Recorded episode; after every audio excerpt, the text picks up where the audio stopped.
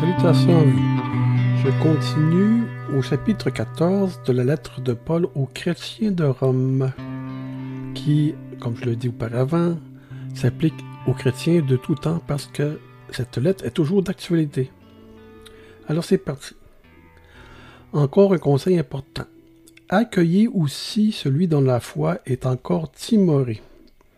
Timoré, timoré. La foi de ces chrétiens était faible parce qu'ils croyaient devoir ajouter certaines pratiques ascétiques, c'est-à-dire de, de, restrictions, de s'abstenir de viande ou de vin, par exemple. Euh, c'était d'ajouter certaines règles, certaines restrictions à l'œuvre du Christ pour être, en fin de compte, euh, justifié. Donc, accueillez aussi celui dont la foi est encore timorée et dont les convictions sont mal fermées. Ici, conviction. Conviction, c'est le mot grec employé ici, est généralement traduit par la foi ou la fidélité, dont la foi ou la fidélité est mal affermie. Il peut se rapporter aussi à une conviction intérieure ferme poussant à l'action. Dans tout ce chapitre, Paul emploie tour à tour ou même simultanément le sens de foi et de conviction pour exprimer la même pensée il emploie aussi euh, parfois le mot conscience. Donc, conviction, confiance, fidélité, foi sont mal affermis. Ne le critiquez pas s'il a des scrupules ou des opinions différentes des vôtres. Évitez de faire de vos divergences d'idées un sujet de discussion.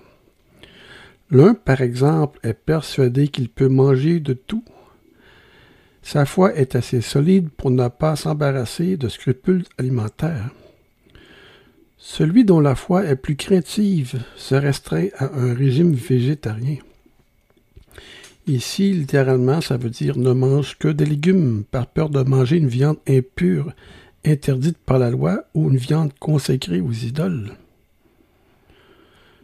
Que celui qui pense pouvoir manger de tout ne méprise pas celui qui s'abstient de viande. C'est très important ces versets-là ici. Inversement, que celui qui s'impose des restrictions ne se permette pas de critiquer celui qui se sent libre de manger de tout, qu'il s'abstienne de le juger et qu'il n'essaie pas de le prendre en défaut, car Dieu l'a accueilli dans sa communion. Ici, on parle dans le fond de, de légaliste, des ne faites pas, ou faites ceci, ne faites pas cela. L'autre est au service de Dieu et non au tien. De quel droit le juges-tu? Qui es-tu donc pour te poser en censeur de ton prochain? Qu'il marche droit ou qu'il tombe, c'est l'affaire de son maître, c'est l'affaire de Dieu. C'est à Dieu qui doit des comptes, pas à toi. Cependant, sois tranquille. Il marchera droit, car son maître lui en donnera la force il est capable de faire de lui-même un serviteur donnant entièrement satisfaction. Dieu transforme les gens. Il est capable lui-même de, le transformer.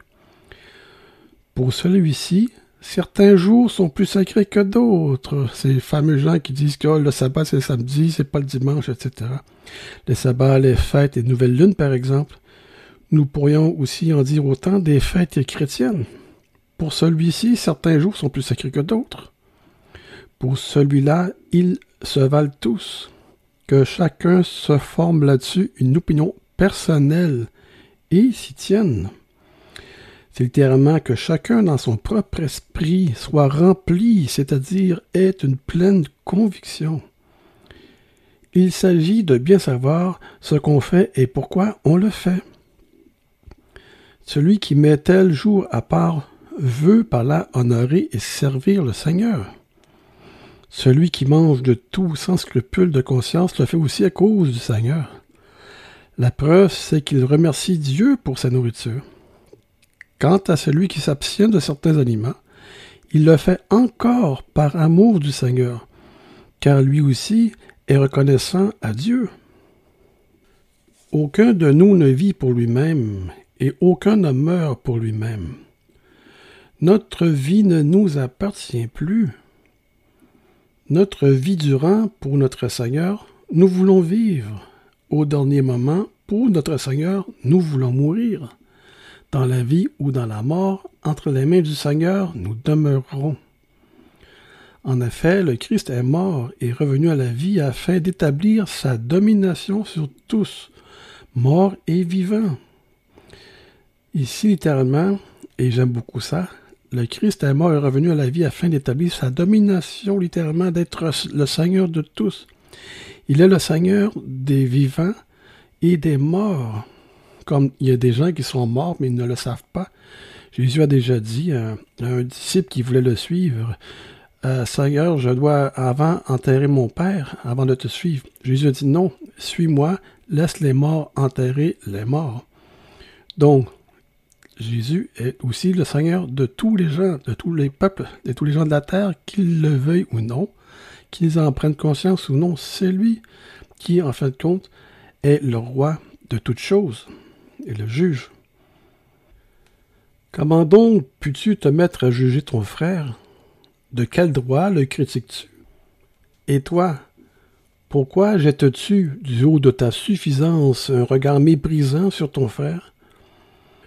Ne devons-nous pas comparaître les uns comme les autres devant le tribunal de Dieu? Il est écrit Aussi vrai que je vis, dit le Seigneur, tout genou fléchira devant moi, et toute langue reconnaîtra la justice de ma sentence. Ici, la formule aussi vrai que je vis, Dieu ici fait un serment, c'est comme une valeur légale, c'est un serment qu'il fait ici. Aussi vrai que je vis, dit le Seigneur. Et ici, là, ces choses pas faciles. Cessons donc de nous critiquer les uns les autres et de nous juger mutuellement. Appliquons plutôt notre intelligence à éviter toute occasion de chute à nos frères. L'apôtre emploie le mot ici grec qui a donné par euh, francisation le scandale. Ne soyons pas une source de scandale pour nos frères. Ne soyons pas une pierre d'achoppement. C'est comme une pierre qui est jetée sur le chemin pour faire obstruction. Ne fais pas tomber ton frère. Ne sois pas une occasion de chute. Prenons garde afin de ne pas être pour lui un piège qui le plonge dans le désarroi, un obstacle sur lequel il risque de trébucher ou de se buter. Ne soyons donc pas une occasion de chute pour notre frère ou notre, ou notre sœur. Paul ici continue, il dit Personnellement, je suis certain, parce que le Seigneur Jésus me l'a enseigné, que rien n'est impur en soi. Néanmoins, si quelqu'un tient une chose pour impure, elle l'est pour lui. Si donc, en mangeant ce que ton frère estime impur, tu blesses ses sentiments, ce n'est plus l'amour qui t'inspire. Si tu le troubles par ta liberté, tu ne l'aimes pas comme le commandement le prescrit ici. Si tu le troubles par ta liberté, en l'incitant par ton exemple à manger ce qui est impur et à agir ainsi contre sa conviction, tu ne l'aimes pas comme le commandement te le prescrit. Pour un vulgaire aliment, ne va pas causer le déclin spirituel ou même la perte de ton frère, car le Christ est mort aussi pour lui. Ça, j'ouvre une petite parenthèse. C'est comme euh, quand je vais dans une messe catholique euh, et que on prend le pain ou l'hostie. Pour moi, en tant que protestant évangélique, ce n'est qu'un symbole. Mais pour d'autres, la transsubstantiation c'est assez difficile à dire. Hein. Le pain qui se change en, chair réelle de Christ. Eh bien, il y a des frères et sœurs qui ne voudront pas le manger parce que pour eux, c'est un sacrifice humain que le prêtre fait. Mais si dans ton cœur à toi, euh, tu le prends sans blesser un autre frère et tu le prends volontairement en sachant très bien c'est quoi la, signification, mais que pour toi, ça reste du pain. Et en fond, tu fais la communion avec les autres frères et sœurs en mangeant l'hostie. C'est pas l'affaire des autres. Si ce n'est pas une occasion de chute pour euh, ton frère ou ta sœur, c'est bien, c'est pas grave. Ça, je marche sur un terrain glissant, mais c'est un fait. Ce qui se passe entre moi et Dieu, ça, se passe euh, verticalement et non horizontalement. Mais si horizontalement je blesse quelqu'un, je vais m'abstenir de prendre l'hostie. Bon, ça c'est un, un, petit commentaire, mais je continue ici au verset 16. Que ce qui est bon pour vous ne puisse pas être considéré comme mauvais pour les autres. Ne leur donnez pas l'occasion de critiquer vos privilèges. Que votre avantage ne soit pas discrédité ou calomnié. Ici, lorsque les incroyants voyaient les chrétiens discuter ou même se disputer sur des sujets aussi secondaires, ils pouvaient facilement être tentés de se moquer de leur foi aussi. C'est une autre raison de ne pas se calomnier ou que votre avantage ne soit pas euh, euh, sujet de discréditation ou de calomnie. Car ce n'est pas en réglementant le manger et le boire que vous allez promouvoir le règne de Dieu sur vous. Ce règne consiste à nous rendre justes et à nous donner la paix et la joie par l'Esprit Saint. Celui qui agit ainsi est un vrai serviteur du Christ, agréable à Dieu et estimé des hommes. Pensons donc toujours à favoriser la paix et la bonne entente. Appliquons nos efforts à nous faire progresser les uns les autres. Ainsi, nous contribuerons à l'avancement de l'édifice de Dieu. Ici, c'est à l'édification, c'est-à-dire à la construction intérieure de l'Église, l'Église qui est spirituelle. En aucun cas, ne compromets pas l'œuvre de Dieu en ton frère pour une question alimentaire, par exemple, ou euh, ne démolis pas l'édifice de Dieu, c'est-à-dire l'Église qui est nous, nous qui sommes chacune pierre vivante, dont Christ est la pierre maîtresse qui supporte toute l'Église, qui est la tête de l'Église, de son Église. Tu as raison.